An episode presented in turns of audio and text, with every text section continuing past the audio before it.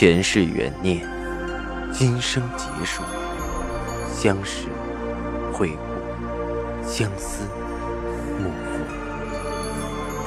忘川河畔孤等，三生石前许愿，浮华落尽，只余情深入。欢迎收听由喜马拉雅出品的《情似故人来》，作者。文安初心忆故人，蒋波，魅影，明月照经纶，木千林。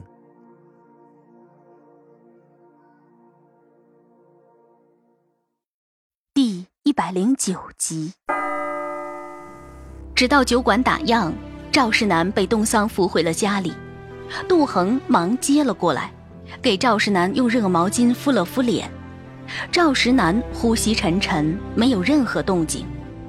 第二天到了日上三竿，赵石南才醒来，头痛欲裂，揉着太阳穴。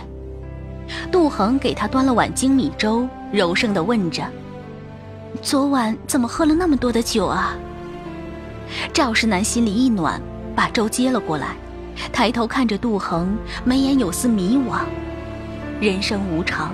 不知道谁能陪谁多久，赵世南一把拉上杜恒的手：“恒儿，答应我，一直陪着我。”怎么没头没脑说这些？杜恒好久没听到赵世南这么温情的说话，心里仿佛被击中似的酥麻一下，面上半嗔半笑：“ 昨晚喝酒伤脑子了。”赵世南唇际勾了勾。扯出个淡淡的笑，喝了两口粥，杜恒俯身给他把鞋找出来递到脚下。赵世南看着杜恒脖子里晃着的链子，心砰的就是一震。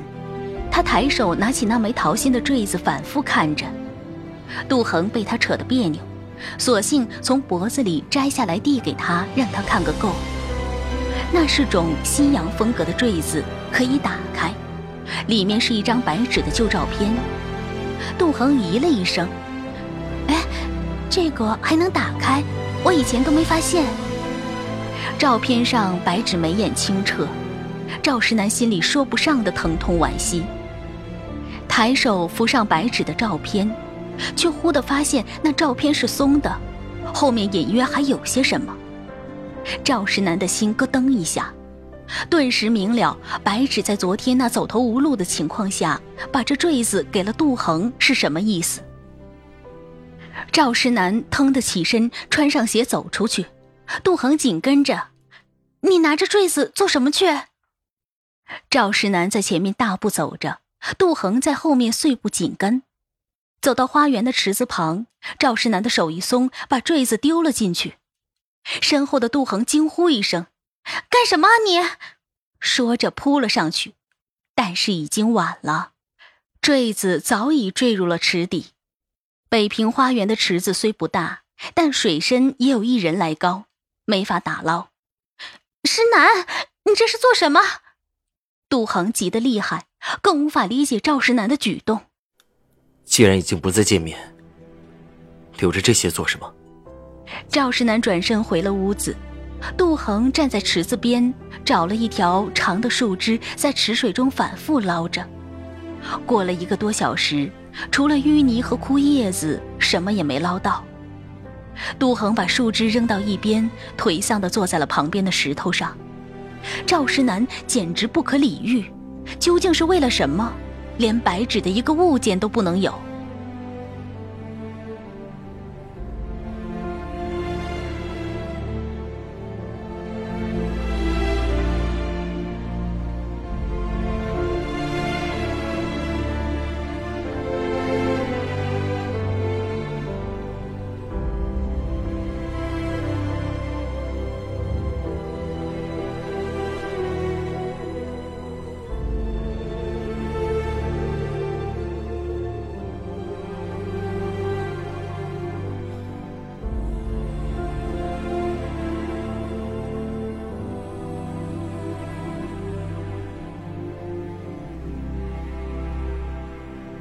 徐师长的官邸，脾气暴躁的徐师长正在摔着电话，气急败坏的把桌上的东西一扫而空。他妈的，警察署这帮人吃什么呢？净给老子惹麻烦！让他赶跑赵石南，少了帮地痞砸铺子，还骂了出来，生怕别人不知道是我派的。这下好了，上头的都打起来了，还骂我蠢材。苏小回在沙发上翘着纤细的腿，磨着指甲。早就和你说了，早就和你说了，警察署的人靠不住。再说上头这任务也难，又要赶跑赵石南，还不能大动静，那怎么敢？难道天天跪在门口喊“爷，回扬州去吧”？都他妈的不是！徐师长在屋里来回踱着步子。革命党左抓一个，右抓一个。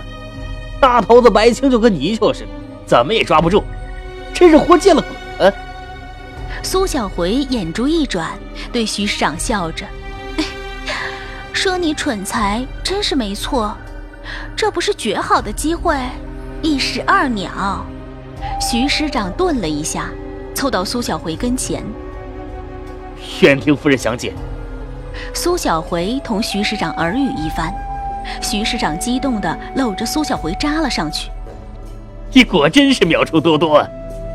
说着，两人滚在了一处。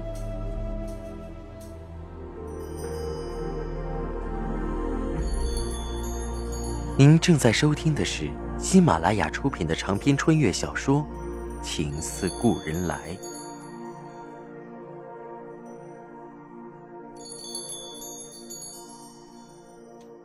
赵石南找了许参事以后，铺子果然平静了，再也没有人来捣乱，生意又恢复了正常。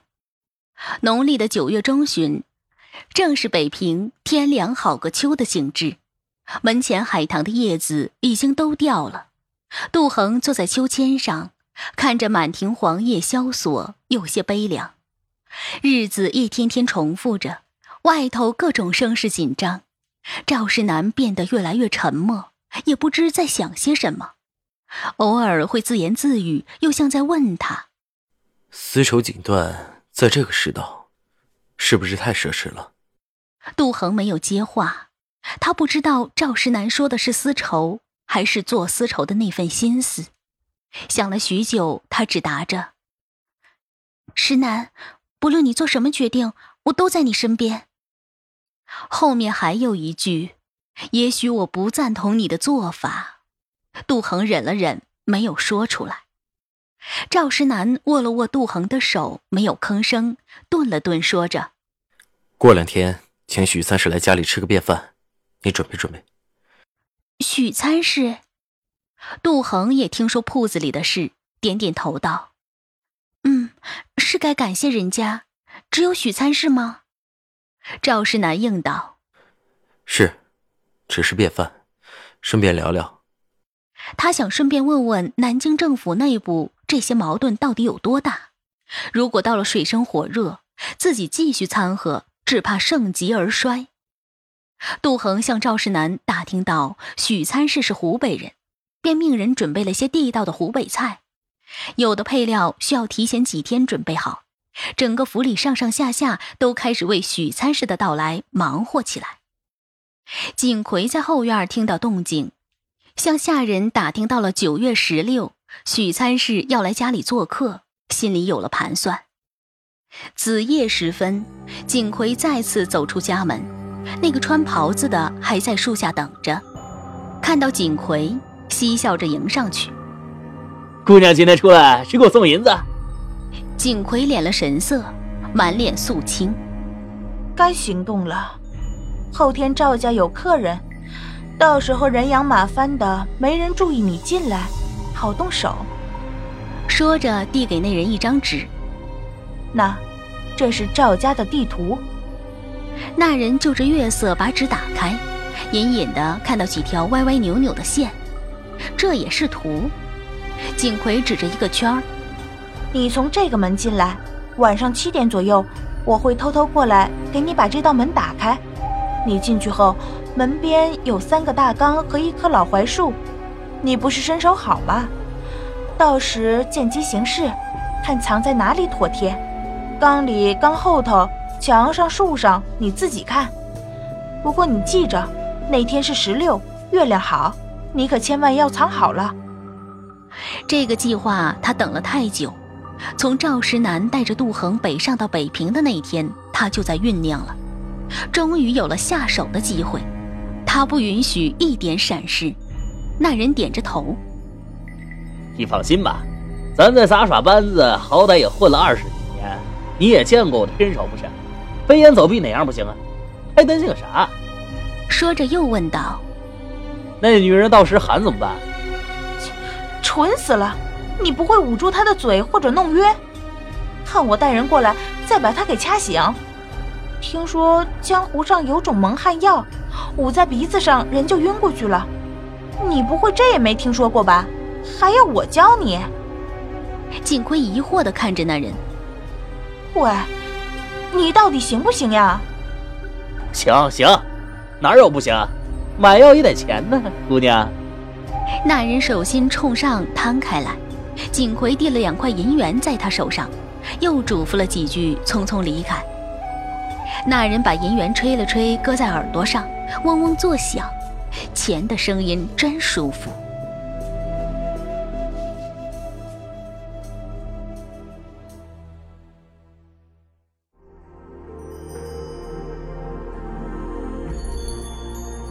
您正在收听的是喜马拉雅出品的长篇穿越小说《情似故人来》。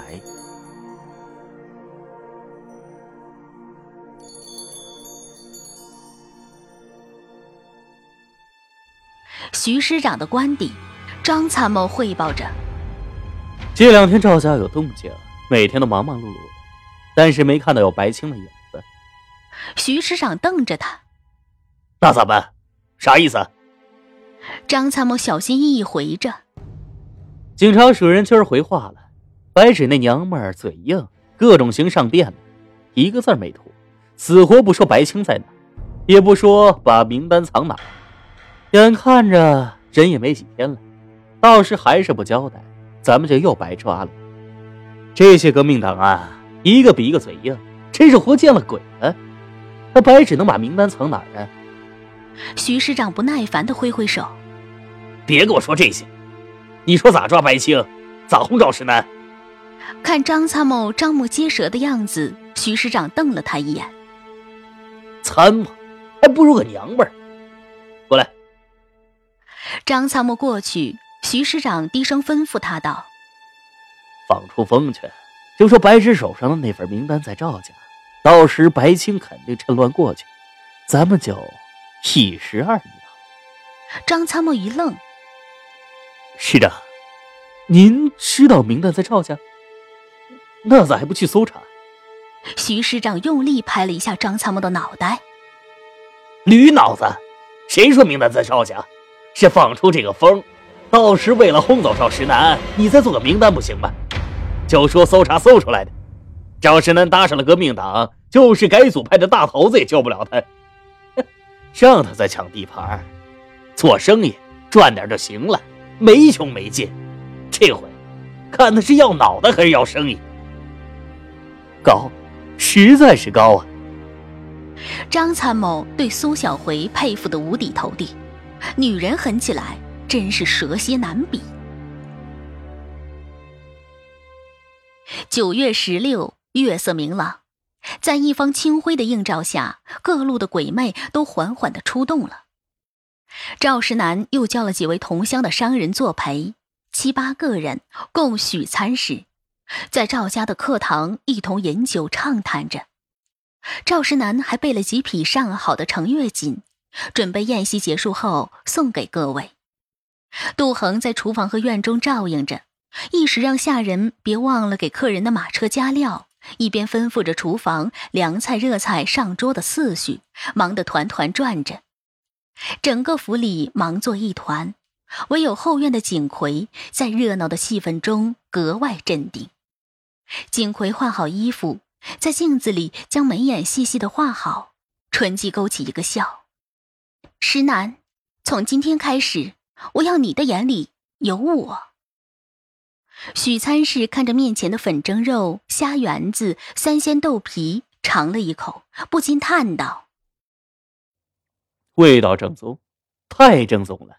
哎，石南，你从哪儿找的厨子？”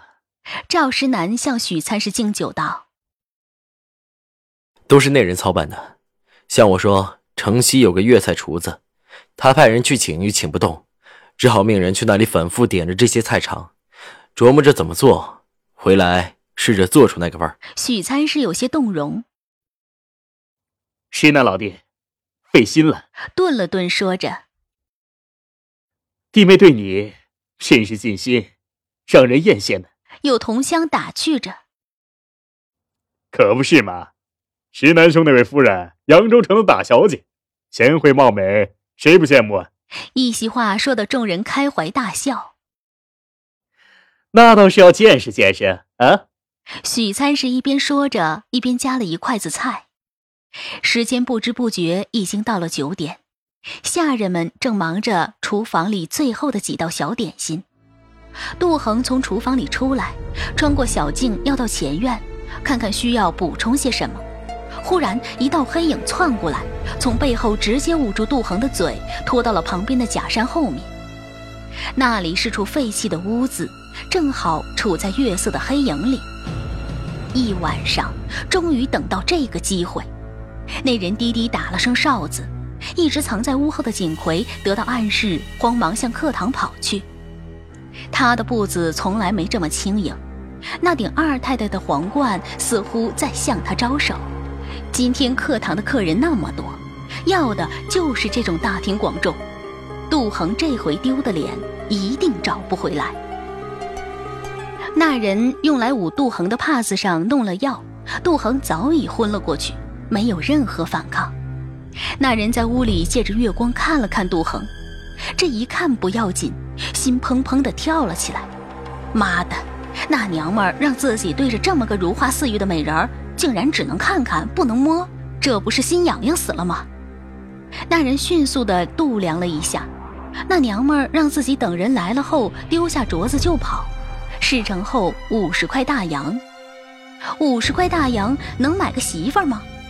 这么诱人的肯定买不了，这买卖不划算，不如把这美人抱回家里，夜夜享用，那日子。